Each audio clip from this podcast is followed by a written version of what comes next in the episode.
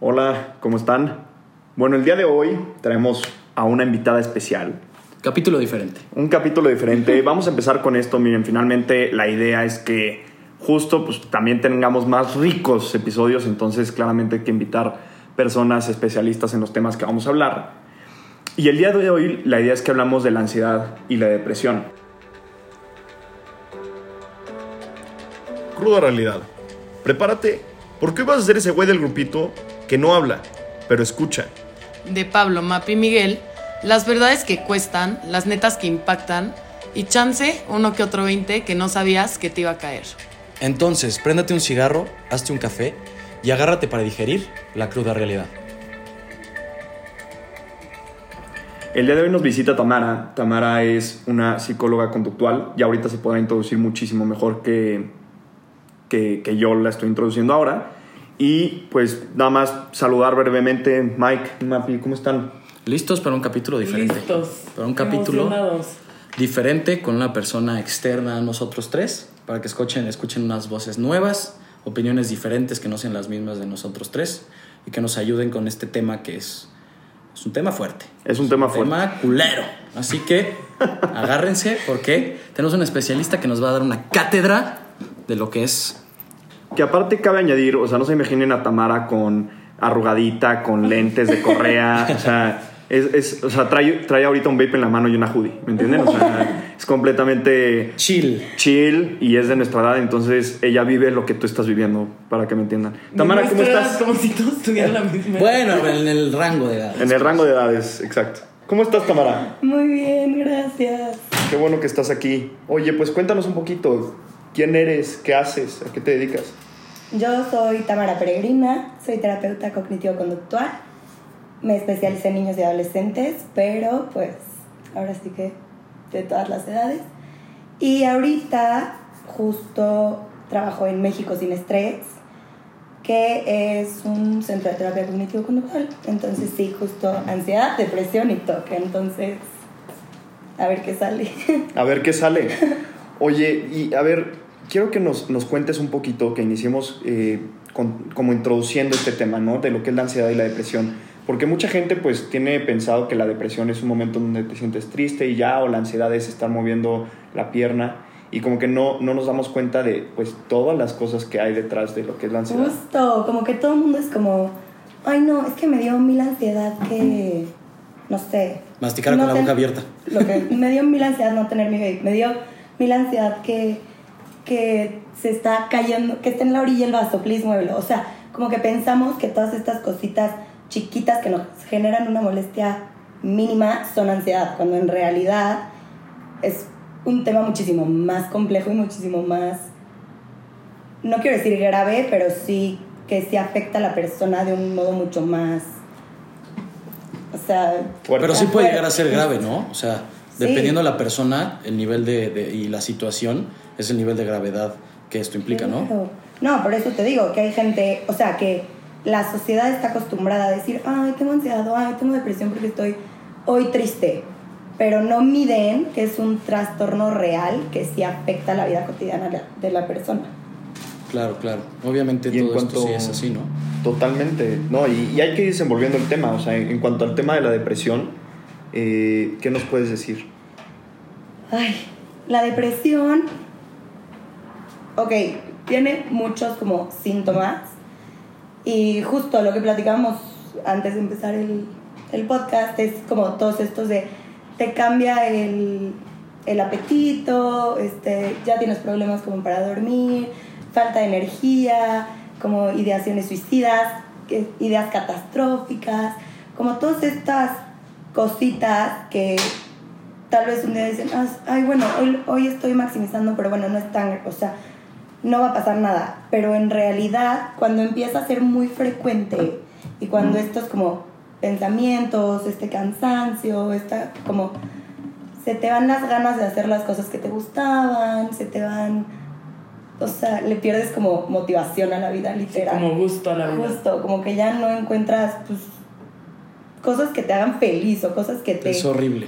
Es horrible perder O ya esa- ni siquiera quieres, o sea, ya ni siquiera quieres buscar. Es que es eso, o sea, esa es la depresión, ya no querer buscar como pues nada, que no te funcione. Sí, la verdad es horrible. O sea, es horrible que muchos, mom- muchas veces es de un día para otro o de una situación para otra que, pues no sé, puede ser una persona súper alegre, súper chistosa, súper abierto a muchas cosas, muchos ideales y de un día para otro Sí, algo te lo puede algo, detonar. o sea, te detona esto y, y- y- y realmente, como dices, pierdes esa felicidad que, que, que- que tienes y, no sabes cómo lidiar con eso. Digo, muchas veces, y agradecidos con esas personas como tú, que, que tratan a, a gente con estos problemas, que yo, yo, yo en lo personal, se- según yo, sí, sí he tenido depresión y he tenido ansiedad, y, y gracias a que me apoyo con esta gente que realmente sabe del tema, pues te vas sintiendo mejor, vas sintiéndote escuchado por alguien que realmente, más allá de que te entiende lo que estás pasando, porque no es tan fácil entender lo que la persona está, está, está pasando, porque hay pedos grandes, pedos chiquitos, pedos medianos, pero al final no lo van a entender porque no, no son tú, pero entienden cómo manejarlo, tienen tanto conocimiento en el aspecto de, de la variedad de personas que han tratado y que han eh, expresado lo que sienten, que saben cómo guiarte para salirte de ese hoyo en el que te sientes, de ese bache en el que te tropezaste. Entonces, sí, la verdad sí es, es, es, es un tema duro, es un tema donde... Porque aparte se complementan, ¿no? O sea, como que muchas veces de la depresión viene la ansiedad Justo. o al revés, de la ansiedad viene la depresión y son como una bomba caótica que te viene a, a mover todo, todo. Claro, no, y que además tienes a tus... O sea, claro que hay gente súper linda que siempre está dispuesta a ayudarte y ahí tienes a tus amigas y tienes a tus papás, o sea, lo- gente que está dispuesta como a hacer algo para que estés mejor, pero al final justo siento que eso es terapia, o sea, como que no vas a que te digan, ay, sí, te entiendo, vas a estar bien, no, pues para eso tienes a tu amigo. Y al final, si tienes depresión, que te digan, ay, no, ya levántate. Sí, bota. O ¿Cómo sea- caga eso? Ya, vamos, Puta. vamos hoy al antro, o sea, da igual. Te lo vas a pasar súper bien. No, es que no me la puedo pasar bien. O sea, No entiendes quiero, pero no puedo. O sea, sobrepasa El típico mi comentario capacidad. de, ya, no seas payasa, ya no seas payaso. Ay, ya, qué hueva. Ay, no quieres salir, ay, qué hueva. Eres de hueva. O, Ay, así vas a seguir. estás Ay, exagerando. estás Es el, típico, no lo veas así.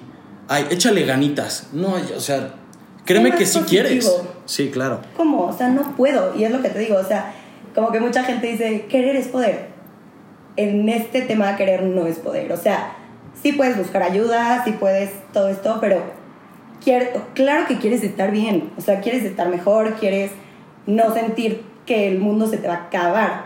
Pero pues no puedes. O sea, necesitas justo ir a conseguir estas herramientas para motivarte, para activarte y para salir adelante. Sí, yo creo que es un tema muy duro, porque es un tema número uno del que no se habla, ¿no? Como un tabú, como si tienes o has tenido y piensas que tienes depresión o ansiedad, como que tú solito tú solita te tratas como de calmar de, obvio no tengo eso, obvio no estoy loca, obvio no voy a ir a tratarme, obvio no voy a ir a, a que me den un diagnóstico. O sea, como que prefieres seguir y tapar como con curitas ese, ese, o sea, esa herida que no se puede. O sea, tienes que ir y tienes que ver si te, o sea, si te medica, o sea, si necesitas medicinas, si no necesitas medicinas.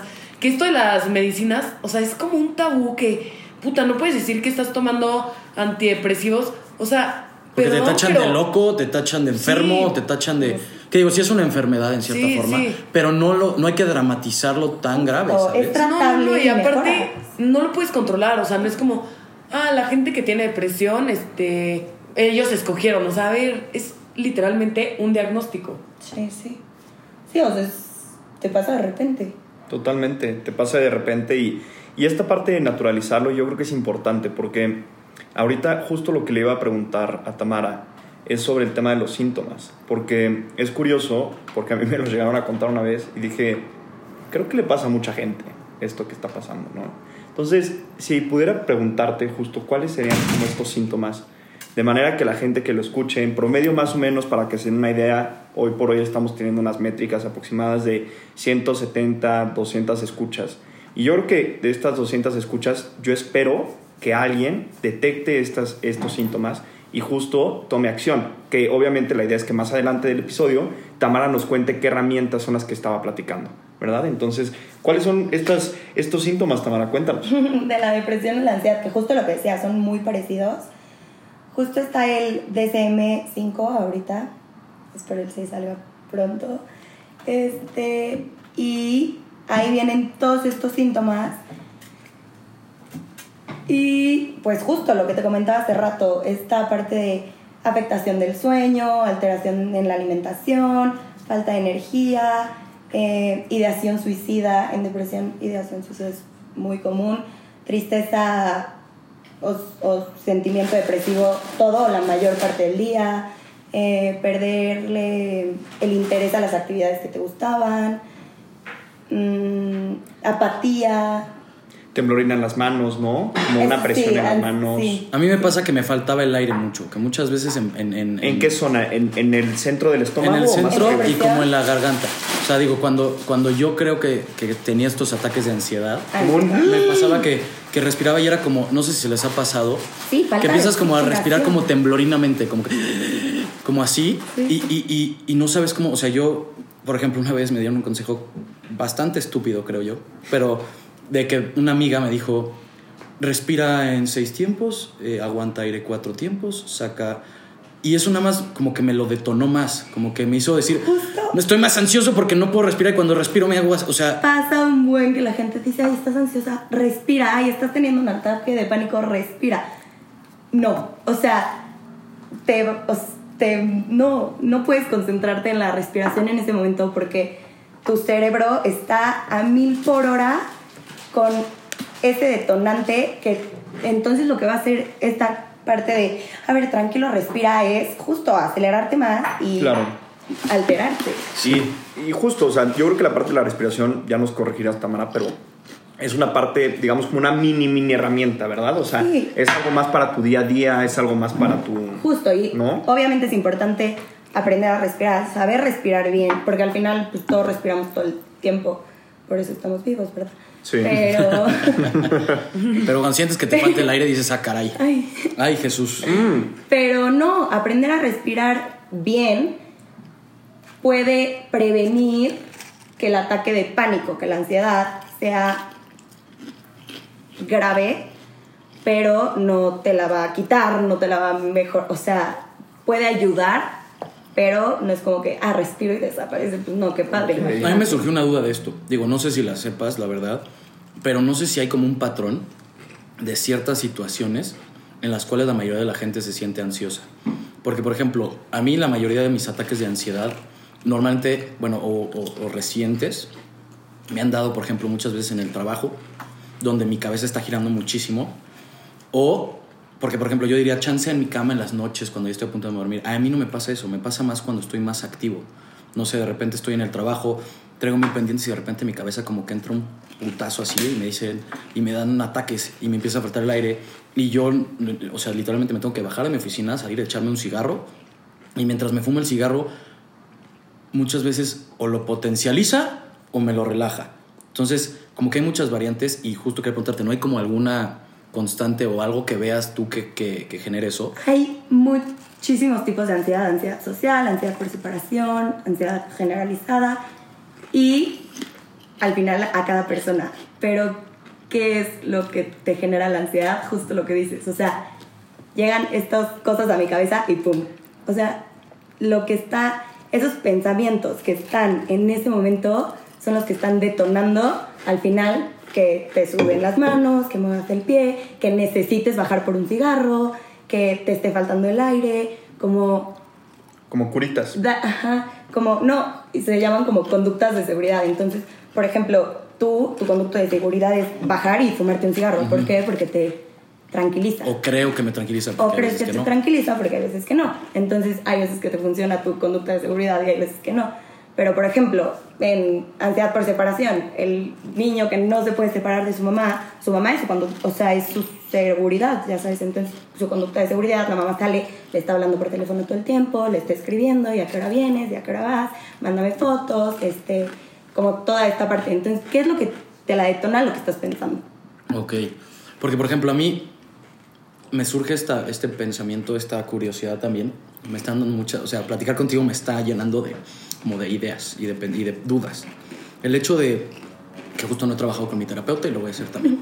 Este, ¿Tú crees que estas ansiedades y estas depresiones las traigas... O sea, es más, es más constante el hecho que las traigas desde siempre o, te lo, o, o hay situaciones que te los detonan. Porque yo, por ejemplo, muchas veces mi ansiedad o mi depresión viene por este por esta situación muchas veces del rechazo o del desapego, ¿no? Yo esto lo he platicado con mi terapeuta y, y- llegamos a esta conclusión. Y esto, ya platicando el tema persona- personal, me lo detonan situaciones, pero realmente lo traigo desde más atrás. Entonces, son estas dudas donde digo, habrá gente que lo trae como yo desde atrás y lo, lo potencializa eh, situaciones actuales, no sé, si te pasó algo de chiquito y, de grande te pasa con situaci- o sea, situaciones iguales y te lo, y te lo expon, lo ex- exponencia, Detona.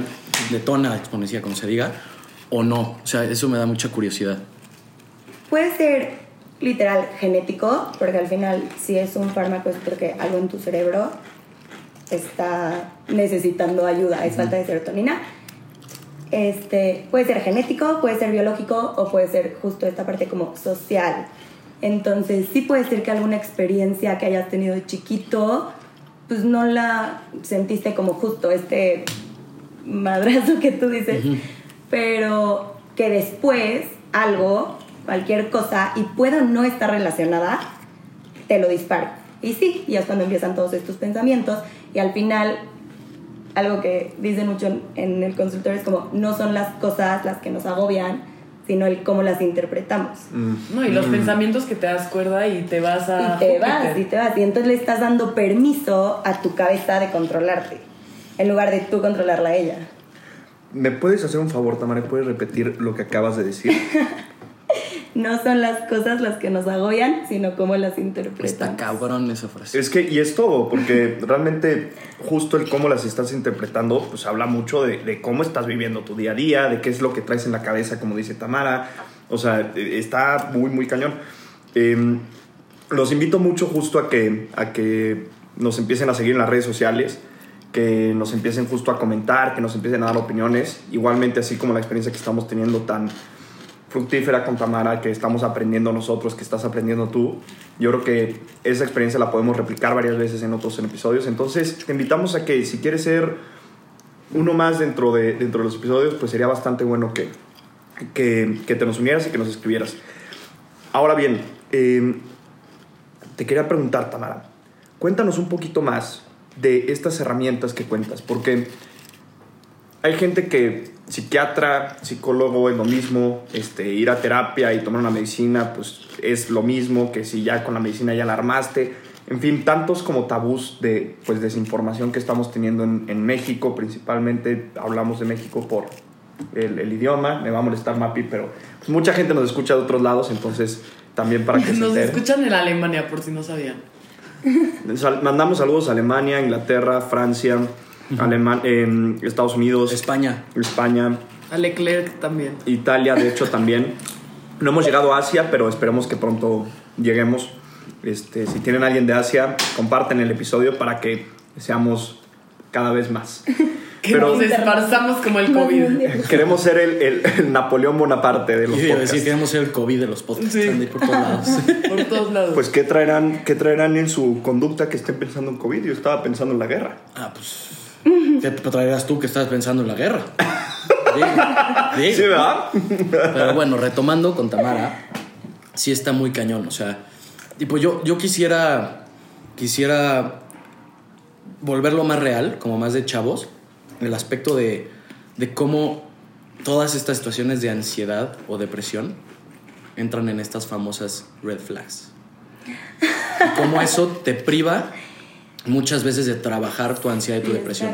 No entendí. No, O sea, sí. No te, no te digo, ay, a ti no te ha pasado, pero por ejemplo, de repente en las pláticas que salen en grupos o en una peda o en donde sea que estás platicando y, y no sé, te voy a poner una situación, estás cotorreándote a alguien, ¿no? Ligando y lo que sea. Y en la plática tan profunda que hay, porque pues muchas veces de la peda como que salen las pláticas más neta, y, y, y dices, no, pues es que yo voy a terapia y es como red flag. No, al me voy- revés, no. No, yo, yo, lo, yo lo he visto mucho más hacia el red flag que hacia el. Ay, qué bueno que vas a terapia, ¿no? ¿Cómo? Porque. Vas a terapia, trabajas en ti, está increíble. Por eso, pero yo lo veo como un. A mí me ha tocado mucho el tema de vas a terapia red flag. ¿Por qué? Porque tienes pedos y lo Obvio estás no, trabajando. te estás tratando. Bueno, yo, yo creo. O sea, lo estoy haciendo un punto de vista mío. ¿no? Cada quien tiene sus puntos de vista, Mapi. Ya, perdón, perdón. Entonces, justo literal, yo creo que esto no digo para las personas que piensen y les haya tocado que es como a mí, el hecho que no dejes que eso te afecte y te acerques a buscar esa ayuda o ese extra que te puede hacer salirte de donde estás y dejar de tener esa ansiedad y esa depresión, porque no está mal buscar ayuda. Claro que no está mal y justo creo que a todo mundo, o sea, yo creo que es de valientes buscar ayuda, porque al final, pues hay gente que vive con depresión muchísimo tiempo y, Y lo niega, se y la lo niega o solo, no, es que solo estoy triste, solo estoy cansado, solo no quiero salir, solo no, no, o sea, no es que solo estés triste todo el tiempo, todo el día, todos los días. Le falta un químico a tu cabeza, cabrón. Estás mal y necesitas ayuda, no pasa nada, pídela.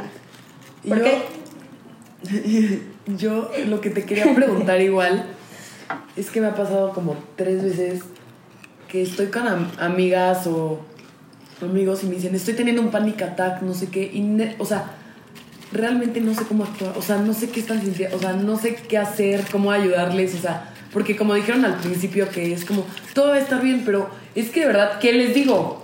O sea, ¿qué haces? Sí, no. Ahí hay, ahí es, es que los panic attacks son literalmente otra historia, pero justo, o sea, es como esta ansiedad potencializada que se te dispara de repente y dura poquito, pero sientes que te vas a morir. O sea, es un miedo intenso, horrible y cómo ayudar, literal, estar ahí. O sea, El no puedes- grounding ayuda, ¿no? El grounding justo ayuda un buen. ¿Qué es el ground? ¿Qué es el grounding? Que es como pues poner los pies en la tierra, al final como, Como aterrizar en- tu cabeza En a el lo que está pasto, pasando. en, O sea, pero poner los en pies la en tenis. arena, No, cuando tú decías, cuando tú, tú lo has dicho en muchos episodios, siéntete, ¿no? Sí. Como que eso, ¿no? ¿O no? ¿O no? El grounding, según yo, no sé, o sea, tú me puedes corregir. Según yo, porque, o sea, yo cuando me dicen estoy teniendo panic attacks y no sé qué hacer, si estoy como en un lugar outdoors, o sea, se supone que se calma la gente con haciendo grounding, como quitándote los zapatos y sintiendo como la tierra, este, como la arena o el pasto, lo que sea, como sentando, o sea, como Pero varía mucho "Estoy según la persona, ¿no? Sí, y es, es como más bien hacer consciente tu alrededor, o sea, en lugar de estarte enfocando, y justo es eso, no puedes tener dos estímulos cognitivos al mismo tiempo.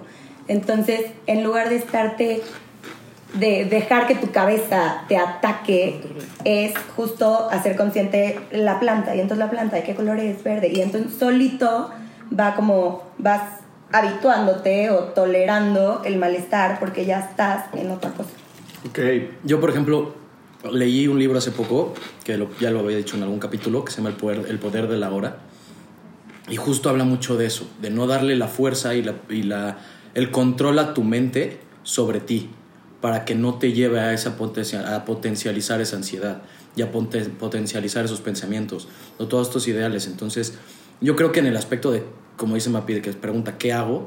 Y, y dicen estar, sí estar y no juzgar, ¿sabes? Porque Sí. no sabes, lo, como dice Mapi, no sabes lo que está pasando a la otra persona. Que como es tan tabú que ya ni, o sea, como no se habla, no sabes cómo ayudar, no sabes cómo... Y muchas veces piensas que es mentira y que nada más quiere llamar la atención. Ajá. Porque sí pasa. Sí, muchísimo. Sí, sí hay gente que llama la atención de esa manera, la verdad. Sí hay gente que llama la atención. Sí, pero si realmente le está pasando, está horrible. Más vale O sea, no es apoyar. juego el. Perdón que interrumpa, pero a mí se me hace muy importante esto. O sea, no- nunca es juego el. Me quiero morir, me quiero matar. Nunca es juego. Nunca es juego. Nunca es juego. Porque al Nunca final. es mofe. No, nada de lo que dice nadie es mofe. Nunca. Consciente o, sea, inconscientemente te están diciendo algo. Sí. Literal. Hay que, validar, hay que validar las emociones de los Sí, demás. claro. O sea, relación, novio, novia. Es que te tardas muchísimo en bajarte, siempre te tardas arreglando, tal, tal, tal, y empieza la discusión. Y es, es que me quiero ver bonita. Ay, me da igual, o sea, siempre te vas a ver guapa, vámonos. Pero no sabes si ella tiene un tema con que si no se pinta, entonces no es suficiente, y entonces todos la van a juzgar, y entonces la Y van a ver eso feo. es lo que tú dices, le da control a su mente sobre los pensamientos que ella tiene. Entonces tú no sabes cómo está esa situación. Entonces, Sí, no, invalidar emociones sí está muy mal. Sí, al final, eh, literalmente, eh, la mejor manera o, o el mejor consejo que podríamos darles todos es ir con gente como Tamara. Y, que justo hablando de Tamara, exacto, o sea, que va a terminar con muchísimos clientes. Eh, ahorita va a decir su contacto, no vamos a crear es broma, pero digo, si quieren contactarla, búsquenos y con mucho gusto. Pero cuéntanos de estas herramientas, Tamara, o sea, ¿cómo funciona? Tipo, yo, ok, siento que me falta el aire, o siento alguna presión en el cuello, o siento una temblorina en las manos, o estoy moviendo mucho el pie, o me siento diferente, como que estoy viendo más pensamientos negativos, como que estoy teniendo una tendencia que estoy viendo, que estoy cambiando y quiero ver si estoy bien, o trabajar en mí. ¿Cuáles serían mis pasos a seguir? Tus pasos a seguir es ir, o sea, ir a terapia y ahí es que como decía Miguel, o sea, con cada persona es diferente y al final aunque las herramientas son parecidas, a cada quien le funciona igual. Entonces, no sé, si tú llegas al consultorio, puede ser que te diga, bueno, haz ABC, pero puede ser que a Miguel no le funcione o que a Mapi le funcione la mitad. Entonces, So- es que la ansiedad es súper de un cada mundo, quien, es ya un sabes. mundo, es claro. un mundo y es de cada quien. O sea, puedes tú tener ansiedad social y Miguel también, pero lo van a. Y aunque sean los mismos síntomas y aunque sea. se manifieste parecido, los pensamientos son totalmente diferentes y vienen de, De otro. de otro lado totalmente diferente. Entonces es. cada quien lo ataca por donde. por donde le funciona. ¿Sabes qué me gustaría tocar que no hemos tocado? Y que me vino a la mente ahorita que, que nos ejemplificó a Pablo y a mí. ¿Cómo voy a sexualizar esto en el aspecto de hombres y mujeres? ¿Cómo es mucho mayor la cantidad de mujeres que realmente se acercan a terapia? Porque los hombres muchas veces nos cerramos al, Al al, al aceptar que estamos mal, al aceptar que sufrimos de depresión, al aceptar que sufrimos de ansiedad. Es un golpe ¿Por al ego muy duro. Porque somos hombres y los hombres... No o sea, sienten. No, o sea, ajá, exacto. Esta, esta, este estereotipo de el hombre tiene que ser el fuerte, el hombre siempre tiene que estar estable emocionalmente, el hombre, este, creo que lo platicamos en un capítulo ya, digo, no como tal fue el tema, pero sí salió el tema, esta plática de, del el hombre siempre tiene que estar bien y ponerle como como la buena cara a todo y Como cuando se siente mal, no más, o sea, va a lidiar con eso solo o con situaciones como hacer ejercicio, o como eh, irse con los cuates a chupar, o como trabajar, o como proveer a la casa, o sea, o sea, no, no, no, no, no, no nos dan chance como de sentir y de aceptar esto, que es un error que tenemos en nuestra sociedad, y que yo me gustaría que tú nos dijeras por qué se da eso y si sí, realmente es, es válido. Pues al final sí se da muchísimo. O sea, seguramente sí hay muchas más mujeres que van a terapia que hombres. Ya muchos hombres también buscan ayuda porque justo, gracias a Dios, ya está mucho más normalizado. Y al final, pues no es una debilidad. O sea, tener un trastorno, pues es una enfermedad. O sea, y sí te puede hacer como sentirte menos en ese momento, sentirte mal, pero no es una debilidad. Entonces, a todos los niños que estén escuchando, como que no estar mal no es sinónimo de ser débil. Entonces, No dejes que tu ego pueda más que tu salud mental. justo. Y al final, pelearte contigo mismo y con tu cabeza está durísimo. Y justo lo que decías, hombres, mujeres, al final es cosa cerebral. O sea, los niños piensan con el hemisferio izquierdo, las mujeres con el... Bueno, con el derecho nos regimos más, los dos con los dos, evidentemente. Pero los niños se rigen mucho más por el lado izquierdo, nosotras por el lado derecho. Y justo este izquierdo es mucho más racional, mucho más este, estadístico y el otro es más emocional, más... Entonces por eso que los dos tenemos los dos. Pero generalmente más las niñas esta parte emocional, esta parte de introspección y justo lo que decías, Mapi es como la, la introspectiva, la que habla como de sentimientos, de energías, de, entonces se da cuenta de esas cosas mucho más rápido que ustedes, ustedes también, pero ella lo percibe antes, entonces siento que nosotras sí tenemos como un poco más fácil la capacidad de decir, híjole, estoy mal, necesito hacer algo, y los niños es como, no, voy a buscar cualquier cosa para estar bien yo y después pido ayuda. Y después del después del después, ¿no? Porque vas, vas viendo, oye, pues me voy a ir al ejercicio, ah, no, esto no me ayuda. Bueno, me voy a ir a chupar, ah, no, esto no ayuda. Bueno, me voy a ir a trabajar, ah, no, esto no ayuda. Bueno, me voy a ir lo que sea. Y ya voy a tener una novia, Ajá. este, voy a salir O sea, más con mis cuates, voy a Sí, tomar más. Todas estas situaciones que buscas como alternativas antes de, de llegar a, a esa ayuda profesional, porque crees que cuando estás en esa ayuda profesional, como dice Tamara, es no eres más débil, no eres mal, o sea, no significa que seas más vulnerable o que seas, eh, eh, que- o sea, no sé, todas estas cosas que puedes llegar a pensar de decir, no, hombre, terapia, no, ni que fuera qué, o sea, ni que fuera vieja, cosas así, expresiones así, literal, que no tiene nada de malo, no tiene nada de malo Al ir a terapia, al aceptar que necesitas ayuda, está de huevos Literal. y te vas a sentir mucho mejor Es día a el día, primer paso para avanzar. literal. Y al literal. final, si estás bien contigo, todo lo de tu alrededor Cambia. cambia. Manifiesta, Mapi. No, es que sí, o sea, te pones los lentes de literalmente ver la vida de otra perspectiva. O sea, yo creo que la gente que realmente tiene estos trastornos y realmente, en- o sea, cuando se empieza a medicar, yo creo que les cambia la vida totalmente. O sea, dicen, guau, o sea, es como gente que no ve y no te das cuenta que no ves y cuando te pones lentes y dices, no manches lo ciega que estaba, ya sabes. Justo, sí, me encantó. Oye, y Tamara, una cosa, o sea, le voy a preguntar en nombre de todos, eh, de todos los que nos están escuchando y los que estamos aquí sentados. Pero a ver, por ejemplo, claramente existe el tema de las pastillas, claramente existe el tema de las medicinas y que hay un terapeuta, o sea, un psicólogo y hay un psiquiatra, ¿no? Entonces, eh, si voy al psiquiatra estoy loco, No. ¿Qué necesito? O sea, si voy al psiquiatra estoy loco. Es que lo- no, nadie lo va a decir así, pero Claro. lo vamos a pensar así. Sí, claro, no. Entonces, La palabra psiquiatra es el, muy el fuerte. usar una medicina me va a tontar, me va a volver drogadicto, me voy a volver dependiente a esa medicina, va a cambiar mi comportamiento, voy a tener que necesitar eso toda mi vida. Me da miedo, no sé cómo hacerlo, este, no sé cómo enfrentármelo, ¿qué, cómo funciona el psiquiatra, es un médico, es un psicólogo, ¿qué es eso? O sea, no, no entiendo nada. Los psiquiatras son, estudiaron carrera de medicina y se especializaron en psiquiatría, que es justo toda la parte mental. Y los psicólogos no podemos medicar. Entonces, la- lo mejor es trabajar de la mano, siempre. ¿Y yo voy solito al psiquiatra o, o me tiene que decir mi terapeuta que vaya? Puedes ir tú solito, al final, ay, sí, te va a diagnosticar y te va a dar antidepresivos, te va a dar ansiolíticos, lo que tú quieras. Pero sí creo que es muy importante la opinión de un psicólogo, no porque yo sea psicólogo, obviamente, pero porque al final te puede ayudar a prevenir estos fármacos.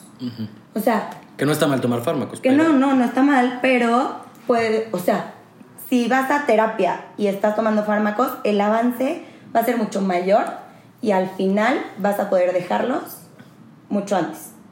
Porque no, no, son, no tienen que ser para toda la vida, no necesariamente tienes que tomar mucha dosis, o sea, se va reduciendo de acuerdo a tu avance, hazte cuenta. Y con En- la terapia es como un fast pass. Exacto. Y te da muchas herramientas de conductas del día a día. Y, o sea, es que literal, hay un estudio científico que pusieron pacientes con trastornos, ¿no? Entonces los juntaron y estos 100 este, solo van a ir a terapia y estos 100 solo fármacos. Y al final, en, en los electroencefalogramas, en los del cerebro, que es un ele- electroencefalograma? es, es cuando te ponen como la bandita y te Un hacen estudio del el cerebro, estudio ¿no? del cerebro. Eh, salía que no podían distinguir cuáles estaban tomando fármacos y cuáles habían ido a terapia.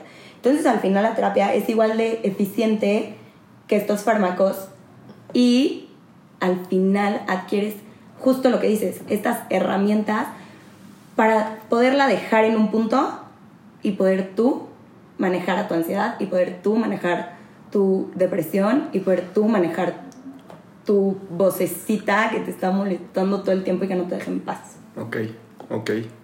Bien, justo ya para concluir, este, agradecerte muchísimo por el tiempo, Tamara. No, La verdad es que tener gente de calidad como tú y con, con esa sonrisa que destacas en el podcast agradece, se agradece bastante. Entonces, no sé si, si quieran alguien eh, cerrar y obviamente le dejamos, le pasamos el micrófono al final a Tamara para que nos pueda dar algunos tips.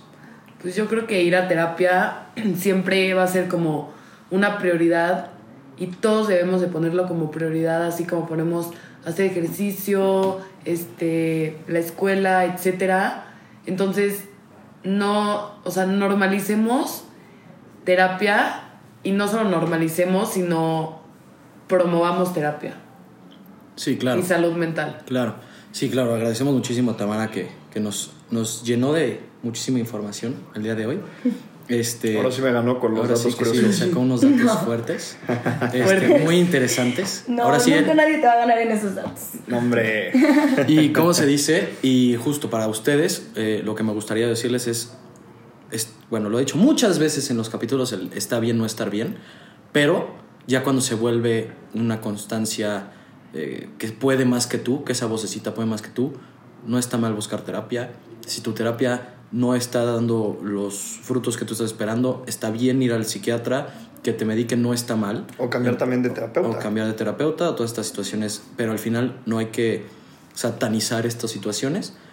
Siente, si eres hombre, siente, si eres mujer, siente, si eres, o sea, lo que sea, siente, porque esto te va a ayudar a que realmente estés bien y seas una persona feliz. Claro, y también el darte permiso de estar mal.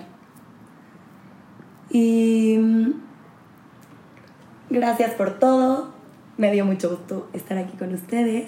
Y si conocen a alguien que necesita atención, ayúdenlo. O sea, al final, las personas con, con depresión, las personas con ansiedad, cuesta trabajo aceptarlo.